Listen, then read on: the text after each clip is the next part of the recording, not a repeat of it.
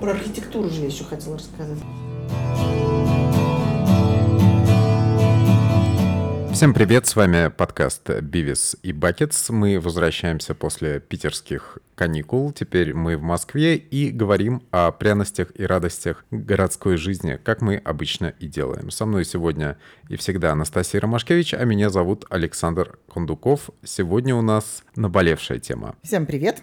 Э, мы сегодня отправляемся на улицу Лесную, где не так давно сделали велодорожку, вокруг которой случился большой скандал, где также находится фудкорт Депо и много других интересных мест, о которых, как выяснилось, Саша раньше даже и не подозревал. Но, наверное, нужно начать сначала, и, собственно, началом нашего пути было Депо, в которое мы сегодня наконец-то попали со второй попытки. Первую попытку мы предприняли больше, чем год назад. Я помню прекрасно, это были майские праздники, хороший теплый солнечный день. Мы подумали, что многие люди уехали из Москвы по случаю вот этих вот коротких, но прекрасных весенних каникул. И наверняка там будет не слишком много народа, и мы пошли проведать, разведать, точнее, это новое место, которое тогда в Москве только-только открылось. И вот мы туда пришли, и, в общем-то, обнаружили, что, ну, в такую погоду же хочется посидеть на улице, естественно. И тут оказалось, что для того, чтобы сесть на улице, есть один только способ, это нужно сесть фактически парковке, на автомобильной парковке, там куда не сядь, у тебя под носом будет а, чей-то бампер или капот. Нам это ну, не очень понравилось, мы развернулись и ушли. И вот вчера мы повторили попытку, совершили над собой некоторые усилия, миновали эту гигантскую парковку, которая занимает там практически все-все пространство, парковка там так, так велика, что даже диджейская рубка находится на, одной, на одном из автомобилей, и когда ты там пробираешься среди этих машин, ты чувствуешь себя, конечно, максимально некомфортно, потому что того и гляди на тебя кто-нибудь наедет. Ты можешь сидеть э, за столом со своим раменом или каким-нибудь э, распространенным э, в депо хинкали, и прямо перед твоим носом будет горящий, теплый душевный радиатор какого-нибудь джипаря. Мне кажется, что связано это во многом с тем, что ну, не хочется быть снобом, но есть такое ощущение, что когда ты попадаешь в депо, ты возвращаешься лет на 5-7 назад. И там какие-то люди, видимо, не избалованные качественной городской средой, там какие-то люди чрезвычайно расфуфыренные неожиданным образом для того, чтобы пойти всего лишь на ну, пространство, которое по-хорошему напоминает а, фудкорт в любом торговом центре. Там почему-то люди на каблуках при полном параде,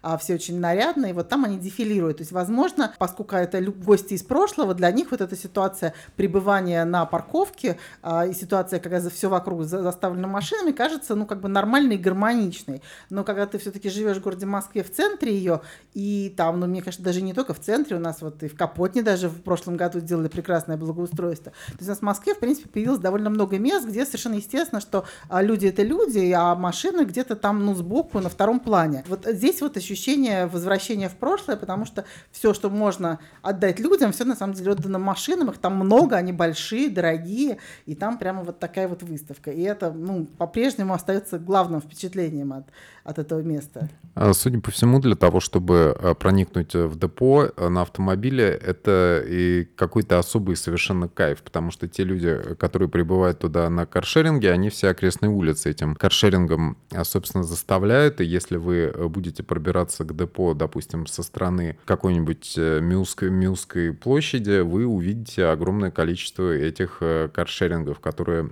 э, запаркованы э, в пригодных для этого местах. Внутри самого депо, конечно, никакого каршеринга нет, зато там есть выставка достижений автопрома дальнего и ближнего зарубежья.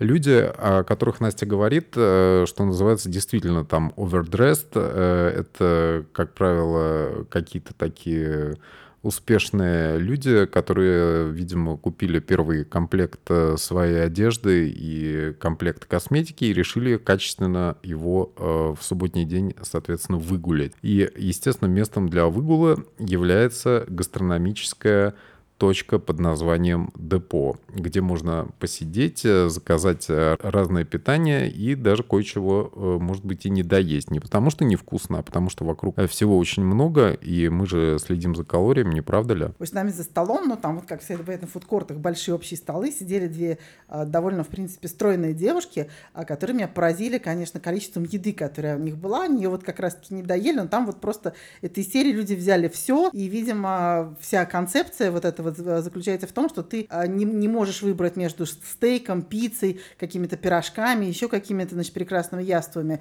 И ты в итоге покупаешь все, ну, неважно, доедаешь ты или нет, туда заезжают огромные машины, вывозящие утили, видимо, большое количество этой еды действительно отправляется на свалку. Но люди, люди там надкусывают и проводят там время, и, видимо, это считается таким качественным досугом. Глядя на круглые глаза уборщицы, которая это все потом подбирала, видимо, по меркам депо э, какой-то нонсенс был, потому что явно примерно половина питания девушки оставили, и э, как бы рассуждая о будущих и прошлых байфрендах, на сапогах летних удалились э, куда-то в лучшие миры. Я думаю, нам нужно по нашей традиции прекратить осуждать людей и обсуждать их. Мы себя ведем вообще неприлично. Предлагаю поговорить о улице Лесной. В отличие от, мне кажется, большинства посетителей фудмола Депо, для которых улица, собственно, сводится к этой территории, вдруг, если кто-то не знает, когда-то там, еще до Октябрьской революции, там находилось трамвайное депо, по-моему, даже конка там базировалась. Потом уже в моем детстве, я, собственно, родилась и жила в детстве неподалеку, там находился троллейбусный парк, часть троллейбусов стояла, собственно, на той территории, где теперь паркуются всевозможные дорогие, по, по преимуществу немецкие автомобили. Тогда времена были тихие, безопасные, и зачастую эти троллейбусы стояли с открытыми дверями, чем пользовалась детвора, включая меня и моего младшего брата. У нас было такое любимое развлечение во время прогулки залезть в троллейбус, представить себя водителями, пассажирами. В общем, все было очень мило. Так вот, э, помимо этого троллейбусного э, депо, на улице есть еще много других интересных мест. Ну, начнем с того, что там есть довольно знаменитая и всем известная Белая площадь, которая фактически стоит в начале Тверской улицы и которая появилась раньше, чем футбол депо, но при этом она дает как раз образец совершенно нормального, правильно устроенного общественного пространства. Там внутри красиво выстроились небоскребы, обрамляя старинную церковь, которая, собственно, я так понимаю, дала название этой площади Белая, потому что церковь как раз-таки совершенно белая. По-моему, она когда-то была староверская, потом она перешла в распоряжение РПЦ. Там есть э, многочисленные какие-то заведения в первых этажах, там есть прогулочная зона, фонтан, и там, в принципе, э, ну, совершенно нормально сидеть, ты там не боишься, что тебя машины задавят, как это происходит в депо. Мое знакомство с депо было тоже в какие-то 90-е годы. Мы туда попали и, естественно, обратили внимание на большое количество троллейбусов запаркованных. Вокруг этих э, троллейбусов э, существовали отличные места, где можно было употреблять э, спиртные напитки. И одним из самых приятных для этого мест был неподалеку расположенный Милский парк. Сама улица Лесная никакого интереса как бы не не представляла. Была она в основном темная, там были запаркованы вот эти вот э, троллейбусы, и индустриальная эта романтика, она ни к какому веселью не располагала. А что э, касается достопримечательностей улицы Лесной, то есть там даже культурное заведение под названием ДК Зуева, где сейчас базируется квартет И, и свои всякие смешные хохмы народу представляет э, в виде спектаклей. И э, даже мы каким-то образом, когда депо открывалось, делали небольшой видеосюжет о том, как два похмельных комика из квартета И после репетиции бредут куда-то в сторону депо. Получилось достаточно забавно, потому что действительно это депо, оно э, создано для того, чтобы люди из близлежащих каких-то рабочих мест, возможно, от Белой площади, возможно, из театра, где зажигает квартет, и э, ходили туда на бизнес-ланче и, э, соответственно, имели большой выбор, чтобы утолить свой похмельный жор. Но что-то мне подсказывает, что по факту там пасутся совершенно не они, а вот эти все люди, которые приезжают неизвестно откуда на машинах. Вообще, как я слышал изначально, когда это когда был два или три года назад депо только планировал планировалось, предполагалось, что там никаких автомобилей не будет. И, собственно, вот мы, когда обсуждалась велополоса, все разговоры про велополосу в конечном счете утыкались в это депо. И совершенно очевидно, что оно является определенной болью для местных жителей. Оно является и болью, и потому что вот эти вот все большие черные, и, и не только черные, но по большей части черные машины, которые доедут, они зачастую выстраиваются в очередь, чтобы попасть на эту парковку и устраивают затор на, собственно, лесной улице. Но также, я так понимаю, что разочарование и нелюбовь к этому месту, и тут я полностью разделяю э, чувства людей, связано с тем, что, ну, в принципе, это красивая, действительно индустриальная, э, дореволюционная архитектура, очень приятное место, и потенциально там могло быть очень приятно. Очевидно, что все то, что сейчас отдано под парковку, это могло быть каким-то местом, где люди там едят, пьют, может быть, там могли происходить какие-то события районного масштаба. То есть это место действительно могло стать частью района, потому что понятно, что когда там был троллейбусный парк, туда ну, пройти со стороны было нельзя. И тут вроде как прийти можно, но по-прежнему там ты не чувствуешь себя нужным человеком, не чувствуешь, что тебе там рады,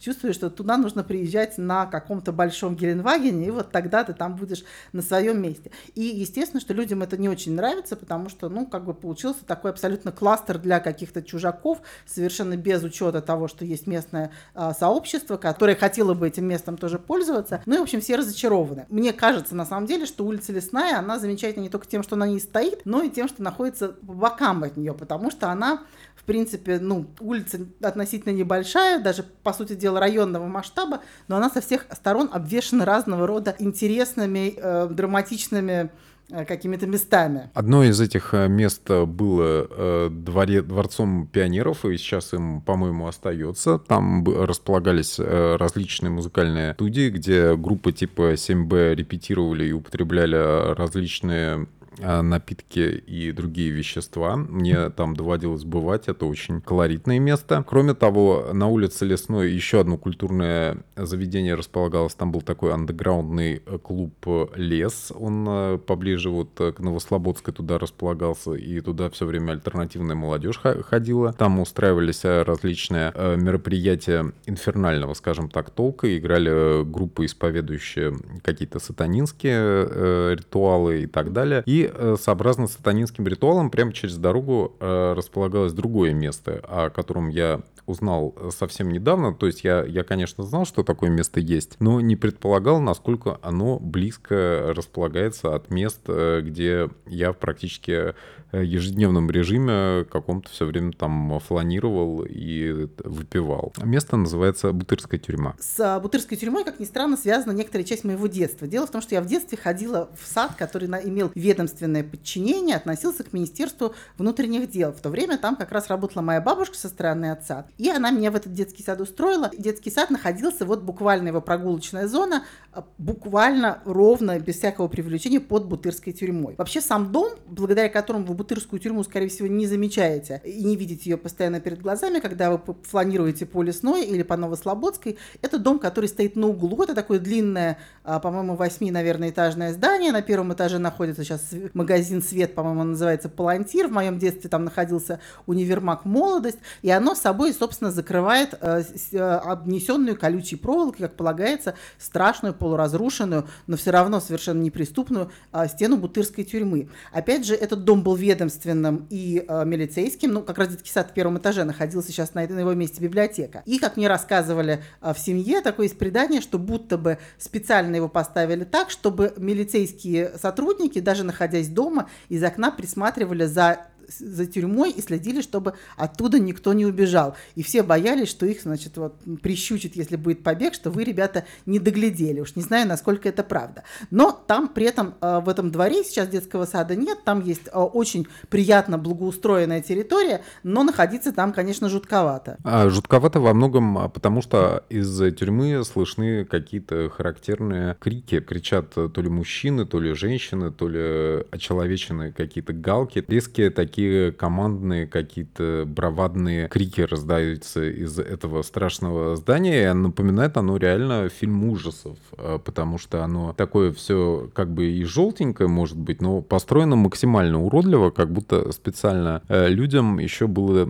выдано дополнительное наказание в виде какого-то криворукого архитектора, который окончательно их должен был э, как бы этой постройкой свести с ума. Это заведение исправительного плана, оно должно было из человека человека выжить э, все последние соки и должно было быть э, последним местом, где он э, хотел бы быть вообще. Равно как и во всем этом районе, мне кажется. На самом деле на территории Бутырской тюрьмы довольно много построек, есть совсем старинные, насколько я помню, там задержался Емельян Пугачева, и там сейчас из, местами из-за этой вот огромной стены виднеются такие башни, похожие на кремлевские, с бойницами. Это, я так понимаю, что как раз и есть старинная часть, а то здание, про которое Саша говорит, это самое высокое, и у него на фасаде есть цифра 1978, то есть, очевидно, оно тогда и было построено, то есть это как раз те времена, когда я туда в детский сад ходила. Но поразительно, что при том, что у него вот есть дата постройки, оно не просто уродливо, оно уродливо а, как-то вселенски, то есть у него нет, ты на него когда смотришь, ты не понимаешь, когда оно построено, оно какое-то вот а, в нем ощущение безвремени, даже в архитектуре прослеживается просто фантастическим образом. Ну, то есть это вот прям реальный фильм ужасов, какой вы можете себе представить, вот тюрьму из фильмов ужасов, и она есть в центре города, вы можете по э, достаточно приятным, надо сказать, и ухоженным э, местам вокруг этого постмилицейского, собственно, дома, там походить, там абсолютно безлюдно, и если у вас есть э, готическое настроение, вы можете присесть на лавочку и подумать о вечном, потому что оттуда раздаются страшные крики, вокруг ни души, и кажется, что ты находишься прям-таки в каком-то чистилище. Ну, поскольку, в отличие, в отличие от Саши, я про это место знаю довольно давно, то я не устаю удивляться тому, что на самом деле в Тверском районе, да, это самый центр, это престижное место, там огромное количество домов, из которых ты из окон постоянно это видишь перед собой. Я-то всегда смотрела снизу вверх, то есть я на самом деле не знаю, что конкретно там происходит на территории, а значительная часть людей, которые живет вокруг, они это могут очевидным образом видеть. И, в общем, как они живут, ну, я не знаю. Я вот, например, есть довольно много районных групп, там это не обсуждается. Это, это какая-то такая теневая часть района, и это еще усугубляется тем, что вот есть, с одной стороны, благоустроенная, собственно, вот за этим милицейским домом территория, а если еще углубиться дальше, идти как раз обходить эту, эту стену и идти в сторону Новой Лесной улицы, то там начинается какой-то почти что лес. То есть там, с одной стороны, есть огромная совершенно парковка непосредственно под стеной этой тюрьмы, полупустая всегда, а дальше там какие-то стежки, дорожки, а, мошки летают, вечная тень, то есть там действительно ощущение, что ты в лесу, то есть какой-то в центре ощущение абсолютно параллельной реальности. Просто какие-то вот, э, можно фильмы, мне кажется, там снимать э, максимально сюрреалистического свойства. Ну да, если вы хотите получить э, Чернобыль в центре Москвы, вот какое-то вот именно вот это вот э, состояние какой-то интерзоны, вы можете туда как бы проследовать. И что самое интересное, это место, Бутырская тюрьма, оно породило вокруг себя еще некоторые сопутствующее заведение, потому что э, там помимо очевидных каких-то адвокатов, там адвокатских контор, которые должны стимулировать правительную деятельность и спокойствие людей за то, что их э, осудили справедливо или несправедливо, там есть еще и институт Милтона Эриксона, который, соответственно, может, э, видимо, по роду своей деятельности помогать людям с посттравматическим синдромом. И исповедуют они там всякую гипнотерапию и прочее страшные вещи, э, которые мож, могут, э, в общем-то, человека вывести на святую стезю какого-то великомученика и жертву психотропного оружия. Вот что-то такое. Стоит заметить, что этот самый институт, мы тоже обнаружили случайно, он вот в этих вот э, дворах без времени представляет собой затерянный домик поразительным образом, как будто он уходит в землю. У него вот есть, это бывает часто какими-то старинными домами с палатами, домик этот явно а, значительно моложе, чем палаты, но при этом он вот куда-то туда, значит, утопает очень глубоко, и, и он он странный, приземистый, и ты на него неминуемо обращаешь внимание, настолько он а, удивительно выглядит. Этот дом, он а, так удачно загораживает интерзону, что все районные активисты, они говорят вот обо всем, может, чем угодно в этом районе, да, об этой несчастной велополосе, которая даже не велополоса, а просто как будто какая-то аварийная зона на самом деле, заставлена такими, ну, только что не конусами, да, э, и там э, ездит э, крайне маленькое количество людей, то есть мы видели, наверное, в общей сложности человек пять, хотя облуждали по этому району довольно долго. Ну, провел полос, наверное, нужно сказать отдельно. В общем, суть такова, что когда три года назад эту улицу ремонтировали, реконструировали, решили, что нужно сделать велополосу и оставили под нее некоторое количество места. То есть сделали проезжую часть шире, чем, а, в общем, следовало бы, чем нужно было для машин. Заложили там лишние, условно говоря, полтора метра. И тут, наконец, вдруг решили, что давайте-ка три года спустя решили, что давайте-ка мы сделаем все-таки велополос. Но а, почему-то как-то с краской, которая обычно ее размечают дело не срослось, решили поставить вот эти вот так называемые делиниаторы. Их там поставили довольно много, но проблема в том, что обычно для разметки велосипедной инфраструктуры эти штуки не используются. Большинство людей не понимает, что это такое. Вот Саша, зная о том, что там есть полоса, что там есть вокруг нее страшный скандал, не сразу понял, что это именно она. Он сначала решил, что это какая-то стройка. Я думаю, большинство людей так и делают. То есть Дептранс вроде как решил сделать велополосу, но как-то, в общем, реализовал это максимально странно. И теперь получается так, что местные жители, которые говорили, что велополоса не нужна, что велосипедисты страшные нарушители все равно будут ездить по тротуарам, они, получается, сейчас как бы правы, потому что велосипедисты действительно не ездят по этой велополосе, но они ездят не потому, что они страшные нарушители, коварные какие-то злодеи, а потому что они просто не поняли, что это для них. Они, возможно, боятся заезжать на эту территорию, ожидая, что впереди их ждет какая-нибудь разрытая система труб, да, и, соответственно, наоборот, держится от нее в стороне. Поэтому, если Дептранс хочет все-таки а, довести дело до конца, мне кажется, нужно, нужно купить краску, нужно принести ее туда и разметить. Это не так сложно, не так дорого, и это, мне кажется, положит а, конец всем а, непоняткам и разногласиям на эту тему. То наверняка многие обсуждают, что в основном в этом районе велополосой пользуются велокурьеры, которых там в изобилии, которые поджидают свои заказы в окрестностях депо. Они там, конечно, немножечко поплывают, поплевывают вокруг, э, активно, в общем-то, перемещаются как и по этой велополосе, так и по всем окрестным дорожкам и тротуарам в том числе, лавируя между людьми и бодро звеня в своей звоночке. Так что тут есть э, маленькое опасение в том, что э, все-таки полоса это тоже некоторым образом э, связано с индустрией общественного питания, которая там пышным цветом расцвела под маркой Депо. Ну, собственно говоря, в этом и заключалась часть конфликта, потому что местные жители считают, что велополосу департамент транспорта придумал не просто так, а для того, чтобы потрафить депо, которое, значит, своих курьеров туда запускает. Но тут нужно, правда, заметить, что у депо своих курьеров нет, курьеры работают на разные другие службы, а с другой стороны, курьеры там действительно есть, и я думаю, что они, в принципе, не в космос отправляются потом с, с заказами из этого депо, а едут, в общем-то, по тому же самому Тверскому району обычно, потому что курьеры там в довольно небольшом, как мы знаем, радиусе обслуживают. И, соответственно, на самом деле они кормят тех же самых людей, которые в этом районе живут. То есть эти курьеры не то, что они какие-то чужаки для чужаков. Это, в общем-то, некий сервис, который популярен, видимо, потому что жители Тверского района э, не хотят идти в то же самое депо, потому что там не очень приятно, но хотят, может быть, съесть какой-то бургер или сэндвич с пастрами, или, не знаю, там, не знаю, шаверму какую-нибудь. В депо много разных э, блюд предлагается. И, соответственно, они там заказывают еду и едят ее дома. И, ну, и, соответственно, эти курьеры, они, в общем-то, делают людям добро. Я уже не говорю о том, что во время изоляции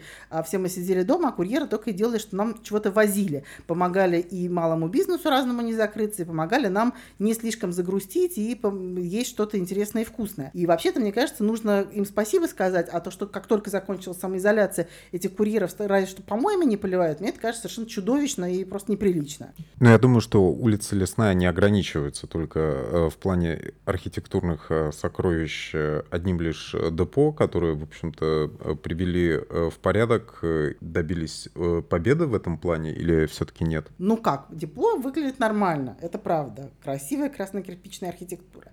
Вообще в моем старинном детстве на, на улице было очень много таких старых зданий, вплоть до того, что, например, там были дома, у которых первый этаж был каменный, а выше были деревянные части. Все это в какой-то момент снесли. Собственно, Белая площадь тоже выстроена на месте таких вот домков старинных, и когда их сносили, было, честно говоря, немножко обидно, но надо сказать, что Белая площадь, на мой взгляд, это довольно редкий пример хорошей современной архитектуры, даже не сами здания там замечательные, а здания довольно заурядные, честно говоря, но так как все вокруг, то, как все вокруг организовано, это, мне кажется, удача. Но этого не скажешь, к сожалению, о многих других зданиях. То есть, во-первых, стоит э, чудовищный урод, э, совершенно неописуемый, на мой взгляд, похож на какой-то гипертрофированный кремовый торт. Это здание, которое находится на углу Новослободской и Лесной улицы. Это просто что-то фантастическое. Каждый раз, когда там в интернете кто-нибудь открывает конкурс на самое уродливое здание, оно обязательно входит в шорт-лист. Это прямо один из главных современных уродов. Менее гипертрофированный, но ничуть не менее уродливый дом стоит на углу Новолесной и Лесной Лесной. Там какой-то находился стоковый центр, не знаю что, сейчас там в первом этаже индийский ресторан, но все это абсолютно чудовищно. И там вот, начиная от этого перекрестка, в сторону Новой Лесной улицы, просто бесчисленное количество. Там либо старые дома, обшитые вот этими вент-фасадами, которые превращают их в абсолютно безликую, такую жуткую мрачную коробку, либо новострой, опять же, этими вент-фасадами обшитый, построенный, очевидно, в лужковские времена в лужковском стиле, то есть здание совершенно асимметрично, непропорциональное, максимально уродливое, и там все это значит, в изобилии. Еще там раньше был такой павильон, а, магазин продовольствия, который тоже разросся до каких-то чудовищных масштабов, просто как раковая опухоль. Он был просто раньше ну, небольшой и неказистый, а теперь он большой и неказистый. А неказистый и большой, это уже начинается такое настоящее полноценное уродство. И, в принципе, на улице очень много такого. Там есть также гостиница Holiday Inn, которая, ну, тоже, будем честны, красотой не отличается. Поэтому, в общем, проходя по улице, ты э, имеешь довольно странный микс из действительно красивых зданий, таких как Депо, таких как Дом культуры братьев Голосовых, о которых Саша говорил. Это здания значительные, интересные, но в остальном, конечно, дом застроен э, черт знает чем, и это тоже очень обидно, потому что это улица в центре, и иметь там такой архитектурный бардак, это, конечно, э, ну, стыдновато. Надо сказать, что на улице Лесной, к счастью или к сожалению, никто особенно не задерживается. Она э, существует э, не для прогулок, а для перемещения все-таки в пространстве. По ней люди обязательно куда-то идут. Никто там на этой улице Лесной не сидит, э, там нет э, особенно никаких э, лавочек для рассиживания и наблюдения. И вообще улица Лесная, честно говоря, вот последнее мое наблюдение, оно очень какая-то получилась железнодорожная. Мало того, что там есть в центре этой улицы, соответственно, трамвайные пути туда и обратно, воспетые местным активным гражданином Виктором Буравкиным по кличке Пуза. Вот он в свое время написал песню «Поеду домой на трамвае, приеду домой забухаю», и она как раз, в общем-то, про путешествие на трамвае по улице Лесной до конечной остановки, потому что конечная остановка в свое время была именно на Лесной, а не на площади Белорусского вокзала, как она сейчас, э, соответственно, располагается. И благодаря тому, что там теперь нет конечной остановки, там есть вот это вот ощущение вечного движения, потому что трамвай не э, затыкает э, с собой вот эту вот улицу, а теперь он уезжает немножечко дальше и по кольцу возвращается обратно. Для того, чтобы достичь магистрального железнодорожного движения, движений, то тоже, в общем-то, особых усилий прикладывать не надо, потому что буквально там в 15 минутах пешком вы э, ткнетесь в Бутырский вал, а следом за Бутырским валом и железнодорожные пути, которые соединяют э, Курский вокзал и Савеловский вокзал, где, в общем-то, отчаянно и непримиримо путешествует Аэроэкспресс. Но я бы на вашем месте пошла в другую сторону, потому что там действительно приятные места начинаются. Собственно, за депо начинаются Миусские улицы, и они вот совершенно прекрасные. Там такой э, студенческий, в общем-то, квартал, там есть э, химический институт имени Менделеева, там есть РГГУ, там есть э, сквер, который находится вот за тем самым бывшим дворцом пионеров, о котором Саша говорил, в котором я в детстве занималась в плавательной секции. Там тишь да гладь да божья благодать. И там, конечно, и дома такие более симпатичные, и улицы тихие, и деревья зеленые. И там ты сразу выныриваешь из этого легкого безумия, которое в целом представляет из себя лесная улица в силу своего архитектурного, значит, смешения стилей, в силу огромного количества транспорта, конфликтов, которые там бушуют. Там начинается абсолютно тихая, приятная, старая, но при этом уже довольно причесанная, благоустроенная Москва. И мне кажется, что вообще одна из поразительных вещей, касающихся лесной улицы, вот ты, Саша, сказал, что по ней никто не гуляет и никто не сидит. Там, кстати, вот рядом с тем домом, который прячет Бутырскую тюрьму, было довольно лавочек много, и, и на некоторых из них даже сидели люди.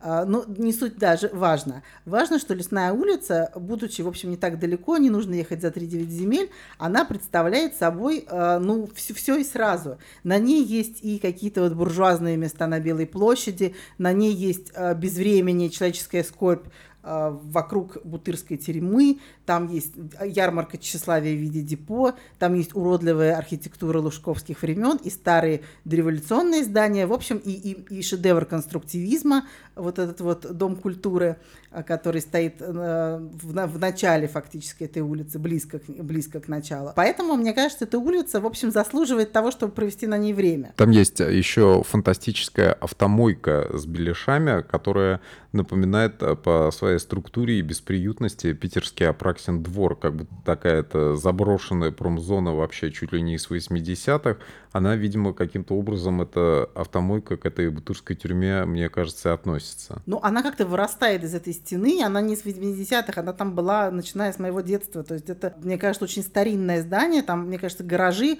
возможно, туда, не знаю, воронки какие-то черные туда парковались, не знаю, но там ее просто в последние годы обшили декоративным кирпичом, и из мрачной она превратилась в какую-то карикатурно мрачную. И возвращаясь э, как раз э, к спасительным миусам, которые являются э, раем по отношению к чистилищу, которым является лесная, то есть ад — это, понятно, бутырская тюрьма, а райская сторона — это соответственно, МИУС с РГГУ, с институтом имени Менделеева. Там все более такое букалическое, зеленое, работает даже бесплатный туалет. Как же мы не расскажем про бесплатный туалет э, прямо вот в этом МИУСском парке. Так вот, э, буквально за день до этого мы с Анастасией делали пятничный бархопинг и добрались э, до одного из заведений, где наши друзья показывали э, клипы. Такое есть объединение VJ Chill Crew. И среди этих клипов они показывали старенький из 90-х клип Бека под названием Devil's Haircut, который, собственно, рассказывает о путешествиях офигевшего совершенно от всего и от себя самого горожанина, который с открытым ртом на фоне пустынных улиц все время застывает, и после того, как он приходит в себя, на него начинают лезть э, различные там карнавальные люди, какие-то начинаются вокруг него парады и так далее. И мне кажется, вот это вот ощущение Devil's Haircut и полного вообще внутреннего помешательства, оно э, как бы характерно для э, постоянного хождения, допустим, из депо на пустынную Милскую площадь где мало людей, широкие улицы и абсолютно безлюдство. И буквально стоит э, щелчком э, щелкнуть, давит, соответственно, Хаммер, этот редбуловский, где девушка-диджей экстремально громкую музыку, не самую плохую, кстати, э, транслируют. И люди, в общем-то, с горящими глазами, часто очень вот эти самые витязи в тигровой шкуре, которых очень много э, среди посетителей городского центра в выходные, они, э, соответственно, создают вот это вот ощущение той самой борзой, динамичной московской жизни, за что Москву ругают, за что ее любят, и э, которая, эта борзая жизнь, совершенно на миусах не чувствуется ее съедает вот это огромное пространство. Мне кажется, это был один из э, самых э, сконцентрированных э, выпусков нашего подкаста, потому что мы улицу э, подвергли просто ковровой бомбардировке. Нас много упрекали за то, что мы недостаточно углубляемся в исторический концепт, э, рассказываем о тех э, районах, э, которые появляются в фокусе нашего внимания, не все. Здесь мы, я считаю, полностью исправились, потому что никто так подробно про улицу Лесную, мне кажется, давно не рассказывал. А пора заканчивать. С вами был подкаст Бивис и Buckets. Меня зовут Саша Кондуков, со мной сегодня всегда Анастасия Ромашкевич. Мы занимаемся эмоциональным исследованием городских пространств, изучаем пряности и радости городской жизни. Обычно это происходит в Москве, но иногда мы и и на другие территории выбираемся и остаемся все так же беспощадно. До новых встреч. Напоминаю, что наш э, подкаст можно послушать на SoundCloud и оставить там приятные какие-то